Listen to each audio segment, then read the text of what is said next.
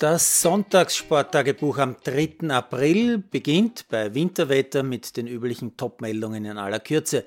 Salzburg gewinnt gegen Rapid 2 zu 1, Siegestor erst Ende der Nachspielzeit und ausgerechnet von Junusovic, dessen Vertrag man ja nicht verlängern will. Sturm gewinnt gegen Wolfsberg mit 2 zu 0 liegt in der Tabelle jetzt zwölf Punkte weiter hinter Salzburg zurück. Die Wiener Austria spielt gegen Klagenfurt nur 1 zu 1 unentschieden.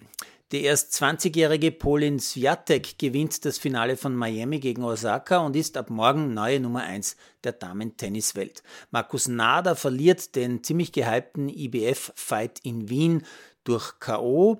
Und dann habe ich noch eine Meldung, die sehr schön zeigt, Schlagzeilen sind wertlos, wenn man sich ernsthaft informieren will, denn ich lese die Schlagzeile Neuling Telfs sorgt für Football-Sensation und komme beim genauen Lesen drauf, dass Telfs als Neuling in der österreichischen Footballliga zwar überraschend gegen den Meister, also gegen die Raiders gewonnen hat, aber die Raiders haben nur mit der zweiten Mannschaft gespielt. Von Sensation kann da also wohl keine Rede mehr sein. Warum die Raiders nicht mit der ersten gespielt haben, auch da gibt es eine Erklärung, weil sie heuer, so wie die Vikings, auch in der EFL, also in der European League of Football spielen. Und schon ist die österreichische Liga nicht mehr so wichtig, scheinbar. Mein TV-Sport-Highlight waren heute mehrere Stunden Radsport vom Allerfeinsten, die Flandern-Rundfahrt bei Eurosport. Eines der ganz großen Profi-Eintagesrennen in der flämischen Region Belgiens, also im Norden des Landes, 272 Kilometer Quälerei mit über mehr als sechs Stunden mit diesen klassischen Kopfsteinpflasterabschnitten und mit diesen ganz besonderen Hügeln, wird man bei uns sagen, mit Namen wie Koppenberg, Teienberg, Paterberg und so weiter. Jeweils nur kurze Stücke, paar hundert Meter, aber mit Steigungen von über 20 Prozent.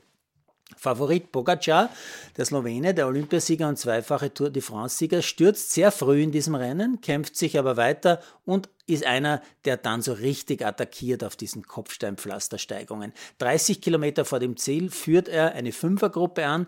Die letzten 17 Kilometer sind sie dann nur noch zu zweit. Pogacar und Van der Poel, der Holländer. Und der Niederländer sorgt dann auch auf der Zielgeraden fast für einen Stehversuch zwischen den beiden. Dann kommen von hinten die ersten Verfolger und dann zieht Van der Poel in letzter Sekunde den Sprint doch noch an und gewinnt diesen Radklassiker. Große Show, geile TV-Bilder. Ja, und gleich danach äh, gibt es auch noch live die letzten 50 Kilometer der Frauen. Die fahren auch diesen Radklassiker und sie fahren auch die letzten 40 Kilometer genau die Strecke der Männer, also inklusive dieser bösartigen Bergpflasterdinger. Der Sieg geht an die Belgierin mit Heimvorteil, an Lotte Kopecki. Riesenjubel der tausenden belgischen Fans im Ziel und an der Strecke und ein wirklich großartiges Frauenrennen, ein echtes Spektakel. Und einer der Eurosport-Kommentatoren hat dann nachher auch ganz gut erklärt, für das Radland Belgien ist diese Flandern-Rundfahrt so ähnlich wie die Super Bowl für die Amerikaner. Kleiner Nachsatz noch.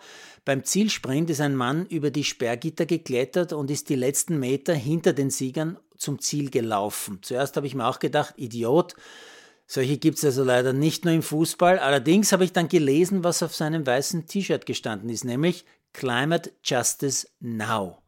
Die Kommentatoren haben ihn als Trottel beschimpft. Ich sage mal so, natürlich darf er dort nicht reinrennen, auch wenn er wirklich darauf geachtet hat, niemanden zu behindern. Aber er hat sowas von Recht. Und scheinbar kann man diese Forderung wirklich nur noch radikal artikulieren, weil sie sonst noch immer niemand ernst nimmt.